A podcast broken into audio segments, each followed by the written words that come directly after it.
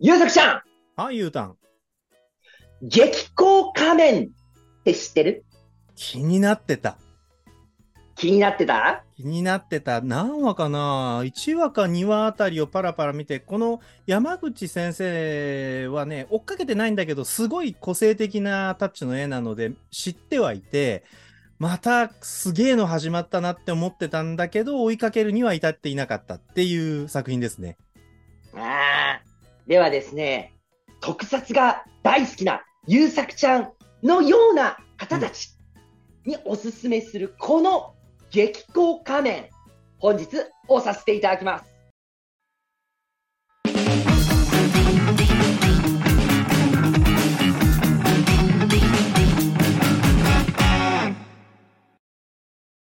本日押させていただきますのが、こちら激高仮面特撮なの？そう。これはね、正しく言うと特撮でないのかもしれないけど、特撮が好きな人には必ず刺さる。えー、そういう作品ですね。はい。どういうふうにすごいなっていうか、をさせていただくかというと、うんじ一番重要なのが、この作品には、今現在、現代になってしまった特撮に薄れてしまった要素というものが、えー先祖返りしている。つまり、特撮がうん特撮でああるがために必要な成分というもの、それの大切な部分がギュッと詰まっている作品だと僕は思ったんだ。えー、どういうことだ？は大丈夫、順を追って説明していくさ。いはいはいはい、気になりますよ。まあ、この作品自体は、内容としては、現代の日本が舞台です。で、そこで、大学の時に、特美研究会、特撮美術研究会、おー、はいはい。そういう形で、ヒーローの、まあ言ってしまえばね、コスプレじゃないですけど、ヒーローの特撮のスーツみたいなのを着て、それぞれ、うん。えー活動をするみたいな。そういうことをしていたサークルの人物たちのお話なんだけど、ヒーローショー的なことをやっていたっていうこと？いや、これが特美の違うところで、うん。特美は、その、見た目とかそういうのではなく、ちゃんとした技術というものがなければ、うん。美しくないと。機能美がなければいけないっていう形で、だから第一巻にも出てくるんだけど、主人公の子がうん。着ているもの。これは、後ろに液体窒素のガスかな？を背負っていて、それをオンにすることによって、目にも止まらぬスピードで剣を抜くことができるっていうそういうような描写があるんだよ。はははだから実際にその液体窒素ガスみたいなのを使って居合抜刀のスピードを上げるみたいなこう本当に怪人と対峙した時に使えるような殺傷能力の高い機能が備わっている。そう。だから彼らが、そのスーツを着用するときには、うん、そのサークルの過半数、3人かな ?3 人の、えー同意書署名が必要。うん？うんだから、えー特美としてこ、彼がこれを着ることを認めますっていう、それに同じサークルの3名が署名をしないと着ることが許される。ああだからあれだその銃のセーフティー機能みたいな感じで本当に危ないものだからいいよっていう許可が下りないと着れないスーツがマジで作られてるってことなのね。そう、マジでそれを作って。で、それが機能的に危ないっていうのもあるし、うん、その重量とか、そういうものを考えたときに、その人がちゃんとした健康状態かどうかっていうのも測らなきゃいけない。本人にも負担がかかるから。なんかあれだね。仮面ライダーアギトの、なんだったっけ、G、G3 だったっけ？あの、はいはいはいはい。えっ、と、歌手としきくんじゃなくて、もう一人出てた人。要潤さんですね。そうそう、要潤さんが着てたやつ。うん。あれっぽいね。そうだね。言われてみれば確かにそうだわ。だから、着る方にも負担がかかるし、うん。物も危ないのをみんな分かっているから、それが分かった人たちが、うん。今回は OK って出さないとダメ。そのサークルの一人が、亡くなってしまって、そのお葬式からこの物語が始まるんです。ああ、そうだった、そうだった。なんかすごいうつうつと始まった覚えがあるわ。そう。で、そのお葬式でなった時に、そのサークルで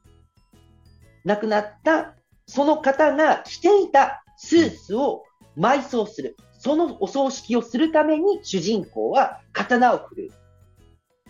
ために激高するんだよね。そのスーツを着ることになる。スーツを着ることを激高っていうの？激高、激しい光に包まれる激高。へえ、え、そのさ、タイトルにある激高の劇は、その舞台劇とかの劇じゃないですか？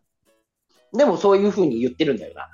へえ。え、え確か激高だったと思うんだ、激高でいいと思うんだけど、うんうんうんうん。まあ、そう、えっ、と、激しいの激しいに光るで激高って言って装着するんだけど、違うか。着る、装着することを激高って言うんだけれど、タイトルの激高とは漢字が違う。まあね、まあそこが若干あやふやに思い始めたから、なんとも言えない。オッケーオッケーね。じゃあ、詰めない形で。でもちょっと待って、今の 1, 1, えー、と1話の話がちょっと整理したくって、えっ、と、もう主人公はだから大学のサークルの、えっ、と、特美部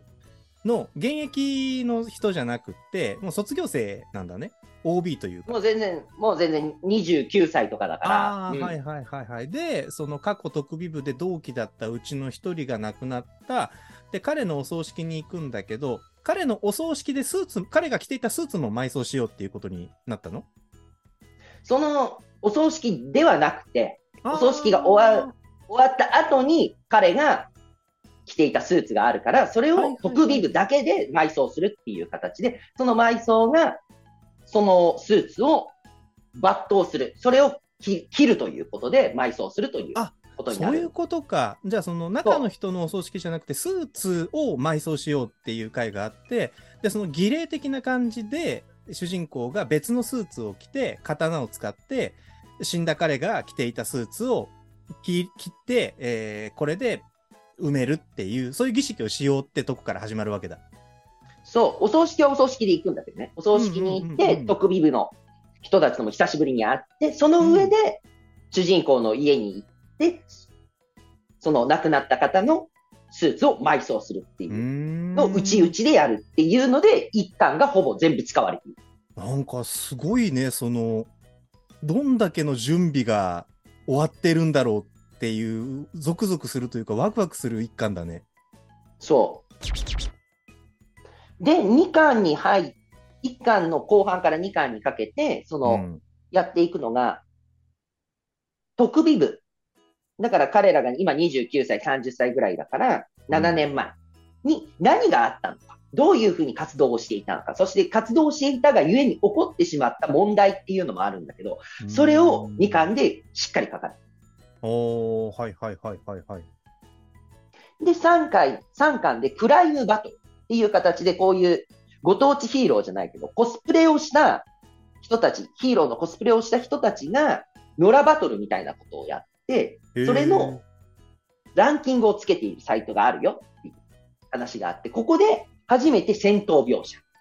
というものが、対人戦闘っていう。へえ。それは現代の話？そそれは現代の話。ランキングがっていうそうそうそうそ大学生時代ではなくて、本当今現在の29歳、30歳の頃のお話。う。うん。で、こうなってきたときに、これだけ長く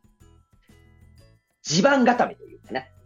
ある種罠を張り続けていて、3巻で花開くんだけど、読んでみるとわかるんだけど、この地盤固めが必要だ、長い長い地盤固めが必要だった理由が、うん。さっき言った、現代の特撮には忘れ去られてしまったうんファクターとして一つあるのが、恐怖っていうものが重要になってくると思うんだ。あでこので、この恐怖っていうものを、この山口先生の他の作品からも僕は感じ取ってて、この方の作品って読むとエネルギー持ってかれるんですよ。絵もすごいし、内容もすごいから、読む方に強いるんですよ。ちゃんと読めと。全力でお前読んでくれよっていうのを強いてくると。それがものすごくしんどくてなんでだろうって思いながらこれも読んでたんだけど、うんうん怖いんですよ。この漫画自体。その怖さっていうのは幽霊とかそういうのではなくて、本当ひひそひそとうん日常に忍び寄ってくるような怖さ。うんうんで、この作品の中にも、一巻でたった一コマなんだけど、一巻にはたった一コマうんうんなんだけど、そのお葬式が終わって、主人公、実相寺くんのお家に行くまでの間に、え電車に乗ってるんだけど、そこで新聞かスマホのニュースで、うん一家がまた全員消失したっていう一つだけ記事がポンって載ってるコマがある。おー。はい。一番目ねそうそう。これが1話目か2話目。もうほんと、確か1話目の最後の方に、い一コマだけ載ってて、一巻ではそれ以降何にもない。その話。怖っで、2巻になって、その特備部の人たちとのお話、こういうことをやって、それぞれが進んでいるんだみたいな感じで、ちょっと話が、区切りがついたなって思ったら、うん。全然関係ない話が始まるわ。うん。それは、ある一人の実直な、誠実な男性の話。で、うんその誠実な男性は、家族も。奥さんもいるし、子供もいる。ただ、彼が歩いていた時に、女性に声をかけられた。それは、水商売などの、そういう女性ではなく、普通の女性であった。その女性が、私が写真を撮ってほしい。ヌードの写真を撮ってほしいので、ホテルに一緒に来てくれませんか？っていうのに誘われて、そこでヌードの写真を撮っていると、何かを抑えきれなくなったその誠実な男性は、うんその女性と共に過ごしてしまう。うんうんそして、家に帰って、いつもの日常に帰っていくんだけど、その時に食事をしている、朝ごはんを食べている時に娘が携帯いじってたから、スマホをいじるのはや、や、や、や、や、や、や、やって言ったら、言葉がいきなり今言ったようにガガガガガっておかしくなって、うん、下の後ろの部分かな。内臓部分が硬化して、何かが口の中から出てくるっていうので、彼は亡くなってしまう。ええー、っていう話のつ次次のページぐらいから、また特備部、それぞれ主人公の話にまた戻って、この話はなかったことになっちゃうわけ。こういうの日常でこんなことがあったんだよっていう、スッてされて、そして第3巻の、第3巻を読めば、最後の方でそれに初めて、そのような不可解な現象が、実は日常であったんだけど、主人公たちはそれに巡り合ってなかった。それが3巻の最後で巡り合ってしまうっていうところで終わっちゃうんだよはあ、だからあれですか、その、特撮でいうところのヒーロー側の、まあ、引きこもごもというか、いろいろな描写がじっくりされるんだけど、じわじわっと怪人側のことも準備されてってるんだ。そう。しかもそれもなんかこう、ドロッと派手な街が壊されたとか、世界を征服してやるみたいなことじゃなくって、新聞の記事一つとか、何これみたいなスピンオフが突然差し込まれるみたいな形で、じわじわと這い寄ってくるのね。そうそうそう。怖い怖い怖い怖い。だから日常に這い寄ってくるうん。未知のもの。うん。だから僕はこれは怪談話とかそういう類かなって若干思うところがああるんだけど、ああ、そうだね。そうなった時に、これが一番ね、重要だと思うのは山口先生自体が、うん。その特撮っていうものをものすごく詳しかった方かって言ったらそうではないみたいな感じの描写があったの。確かへーだから、この作品を作るためにものすごく勉強というか、うん掘り下げた。となった時に行き着いたのはどこなんだろうって、僕の勝手な個人的な意見だと、やっぱり一番最初、特撮映画これでしょっていうね、ウルトラ Q。あそこぐらいに行き着いちゃったんじゃない？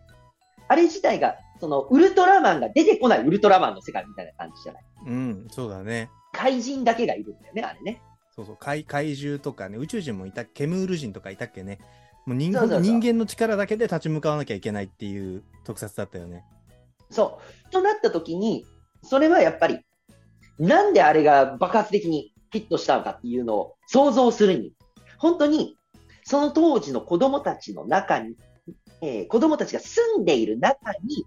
宇宙人とか地底人とか怪獣とかっていうのが現れたらどうなるかっていうのが書かれていたと思う。だからね、本当に日常にみ未知のものが襲来してくる。にじり寄ってくるっていう。それの匂いをプンプン感じるんだよ。うーんいいね。その聞きながら思い出していたのはもうバリバリホラーなんだけどリングとかさベッタベタの日本のホラー映画で、あれもやっぱ、その、貞子の呪い、えー、呪いのビデオテープによって起こった惨劇というのを断片的に見せていきながら、比較的爽やかな主人公サイドのメインストーリーというのを進めていって、それがどこかで合流してから話が転がり始めるっていう作りになるじゃないですか。その準備の仕方が完全にホラーの構造だなって思うし、確かに初期の特撮って怖いんだよね。仮面ライダーも、1号、ほんと最初の最初って結構不気味さあったはずなんですよね。ちゃんともう見てないし、世代でもないのではっきり言えないんだけど、仮面ライダー1号を相当リスペクトして作られた仮面ライダークーがかなり怖かったんだよね。うんあれも、その、今みたいにエフェクトバンバン出て派手で、みたいなことではなくって、普通にこんなものが人間を貫通したらこのようなことが起こってこのように人は亡くなるよねっていうえらく生々しい描写みたいなのがいっぱいあったりして日曜の朝から少年少女が見るものではないっていう評論が非常にはばかられ あのたくさんあったわけなんだけど特撮から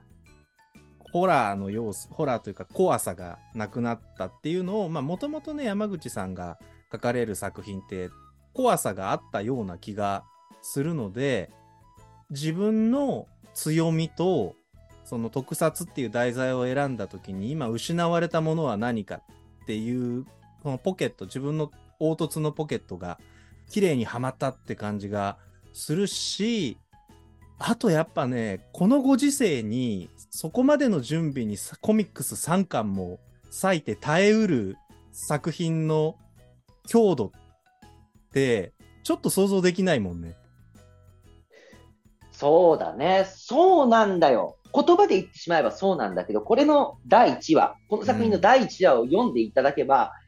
これなんかすんごいことが始まってるっていうのだけがわかるから、どうなっていくんだろうっていう。うんうん、怖さもあるし、の着地点を見たいって思わせるには十分なんだよね。うん、だからその布石が多すぎるというか、そのや漫画の中に登場してる人たちは分かってるかもしれないけど、読者を置いていくからこそ、これはすごいことになるに決まってるから読まなきゃしょうがないっていう気にさせるっていう、すげえ技量だよね。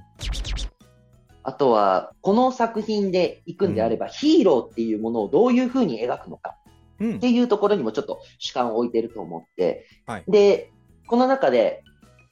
特美の彼ら、えー、実相寺君、主人公たちとヒーローに憧れる少女っていうのが出てくる描写があって、で、その少女が、うん、まあ、運動神経がいいから私これぐらいできますよっていうので、と特美が昔使っていた物質で遊んでいるわけじゃないけど、高いところからこういうことできますかみたいな、そういう話ををするんだよね。高いところで誰かを助けるっていう。う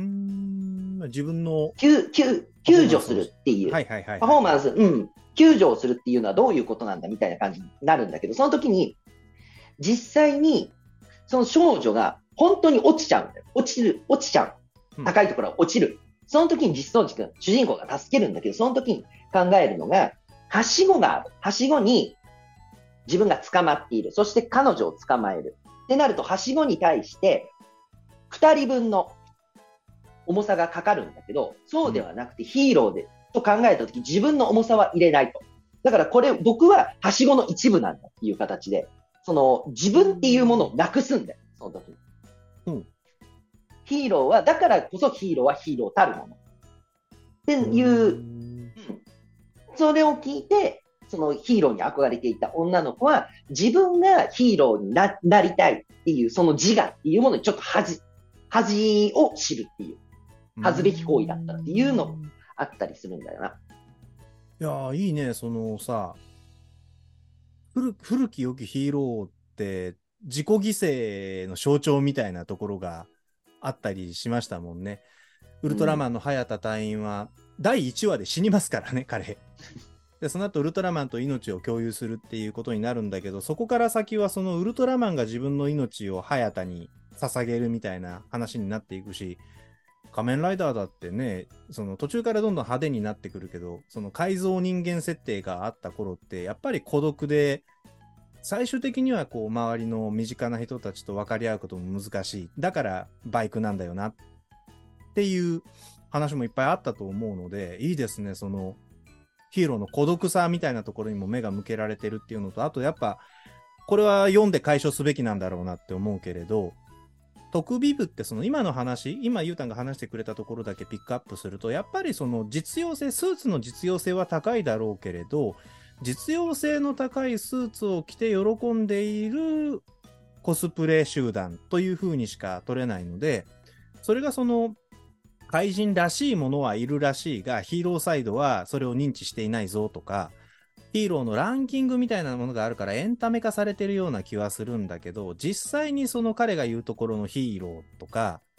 コスプレとかっていうものが、その世界観の中でどういうふうに割り切られていたり、みんなに解釈されているっていうことが、今すごいモヤモヤとして気持ち悪いな、知りたいなって思うので、ぜひそのあたりは本作追っかけながら読んでいきたいな。なんかすごいこう、うん真剣に考えなきゃいけないって気持ちにさせられてるよ、今。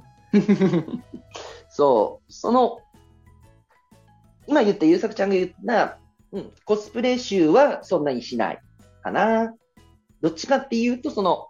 今言った、えーその、クライムファイトでランキングっていう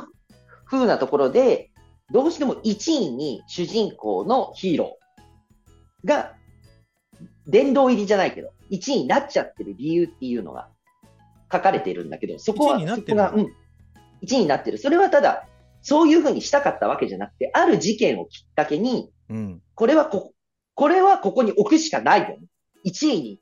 載せるしかないよねっていうふうになっていると、作中でも語られてるんだけど、それはそれでなかなか悲しいお話なんだよね。あのー他のと比べてどうこう言いたいわけじゃないんだけどさ、本当に、えさ昨今のツイッターとかでバズり出す漫画って、1話、2話、3話って書いてって、はすごい流行りそうだから、続編書いていきましょうよっていう、その、種を早めに摘み取って、増えそうだから養殖増殖していこうっていう作り方が主流だと思うし、理にかなってると思うんだけどさ、月光仮面相当作り込んでから始まってる感じがするんですよね。その今ゆうたんがまだページとかも全然めくってないまま言葉で教えてくれてるだけでその膨大な準備が感じられるのでこれはあの正座して読むカテゴリーに分類されるやつですね。そうだね。山口先生自体も、今回のこの作品は、読者の反応というものをあまり見ずにうん書いていこうと。それまででの作品だったら、やっぱり、どういうふうに楽しんでいるかとか、そういうお便りとか、ご意見っていうのを少しは、こう聞いて、何かしら改善点、そういうふうにやる、やっていたらしいんだけど、この作品に関してはそういうのは、一切シャットダウンして、うんがっちり書いていこう。いう。なので、ももう多分、きっちり、プロット決まってるんだろうなっていう。いやー、すごいね。めっちゃ、めっちゃ楽しみ。もう圧倒されてるから。いや、そう、そうなんだよね。気になってるけど読めなかったのってそれなんだよね。す、すごいもの見つけちゃったぞっていう。だからビビっちゃって。うん、わかる。そう。僕もだから、すごい面白い漫画が始まったって、第1話読んだ時点で思ったんだけど、うん。これをどう説明したらいいのか、どこがどう面白いのかっていうのが全然話せなくて。うんで、今回3巻が出て、3巻までを読んで、それぞれ時系列というか自分の中で並べていったときに、この作品の一番大切にしているところはどこなんだろうと思ったら、恐怖、怖さ。うん、今、現代の、ね、言ってしまえば、おもちゃを反則するための作品になり下がってしまったと言っても仕方がないような、まあまあ、そういう、特撮にはないねそうだね。ハードコアなところと比べるとね。そう。あの、今の明るくて楽しい特撮っていうものとは全然違う怖さっていう昔あった特撮の一番大切なところというか、ここがあるから面白かったんじゃないかっていうところを描き出してるんじゃないかって思うんだよ。ああ、いいね。いいしさ、その、この回すごい、あの、いい回やってくれたなって思っててさ、この、こんだけの準備するから、なんていうの、心構えを持って作品に向き合えるなっていう気がするのよね。これややってもらわなかったら僕、手に取らなかったと思うな。手に取れないよ。もうやっうん。表紙だったりね、うん。このハードコアというかストロングスタイルだし、うん、もう、うん、見るだけでやっぱエネルギー吸われるもんね。そうだよね。だからまあ軽く読んでくださいよとは我々も言えないし、多分軽く読めないし、その、なんていうの、読みながらいろんな感情と戦うとか、まさにその怖さと共に読んでいく作品になると思うので、えーまあでもやっぱりさ、そういう本当に実力のある作家さんが、周りの目を無視して自分が作るぞって言ったものを作り込んでいった時に、まあ、当然商業誌なのでね編集さんと話をしながら作品作っていってるとは思うんだけれどそこにその作家がまさに魂を閉じ込めていく作業を山口先生されていると思うのでこれはやっぱね漫画読みとしては見逃すわけにはいかないなという気がもりもりしてきた。あのこれ撮り始める前に我々ガイアとシコルスキーをキラッキラ笑いながら収録していて、もうすごいハッピーな空気だったんだけど、それとはまた別のベクトルの極地を見れるんじゃないかという気がするのでね、ぜひ私楽しみに、今度は、なんていうの、首を洗って読みに行こうと思います。首を洗って待っとけよっていうのはね、聞いたことあるんだけど、自分で首を洗って読みに行くっていうのはなかなかないと思うんだけど、まあそれでもこの作品自体が、うんそ。の、この漫画がすごいとか、うん。いろいろ賞も取ってて、注目はされてて、うんただ、注目をされてもやっぱり、いい意味でこの絵柄なので、うん。この迫力なので、なかなか読みづらいっていうところもあるんですが、うんその、この本を取るという怖さも、この作品の一部なんじゃないかっていう解釈できるかな。素晴らしいね。あもう本当ポップな作品はね、いっぱいあるし、それでも全然幸せになれるんだけど、ちょっとね、この漫画の世界の深淵っていうのが、また令和の時代になって一個パカッと口を開けたなっていう気がするので、私はもう大歓迎ということで、ちょっと飛び込んでこようと思います。はい。なので、ぜひ、興味を持った方は、うん。覚悟を決めて、ぜひ読んでいただきたい、ちょっと重めの作品ですね。なので本日ね、こちら、激高仮面をさせていただきました。はーい、ありがとうございます。いや、もうなんか過去一パンチもらってる気がしますわ、今回。よかったよかった。えーあの、ワールド・イズ・ダンシングの時もね、かなり食らった覚えがあるんだけど、今回もずしんときたな今回、今回は本当重かったな。いや、でも、あの、すごい読むの楽しみなので、えっ、と、今後、まあ、コミックスで買うかな満喫行った時に読むんじゃちょっともったいないなって思うので、その隣の本棚に並べられたらいいなって思ってます。そして、えーなんかね、考察のしどころが死ぬほどあるんじゃないかっていう匂いがプンプンしますので、すでに月光か激高仮面ね、えー履修されていて、こんなこと考えてるんだとか、あのシーンがやばいとか、これはどうなるんだろうっていう風なお考えをお持ちの方、一人で抱えてるのはさぞお辛いでしょうから、ぜひね、うちのコメント欄にいろいろ書き込んで、えー共有してもらえると嬉しいです。そして、面白かったぞとか、また次も見せてもらうよって思ってくださった方は、ぜひチャンネル登録と高評価、ポッドキャストの購読のお手続きをよろしくお願いいたします。それでは、今回はこれで終了です。ありがとうございました。ありがとうございました。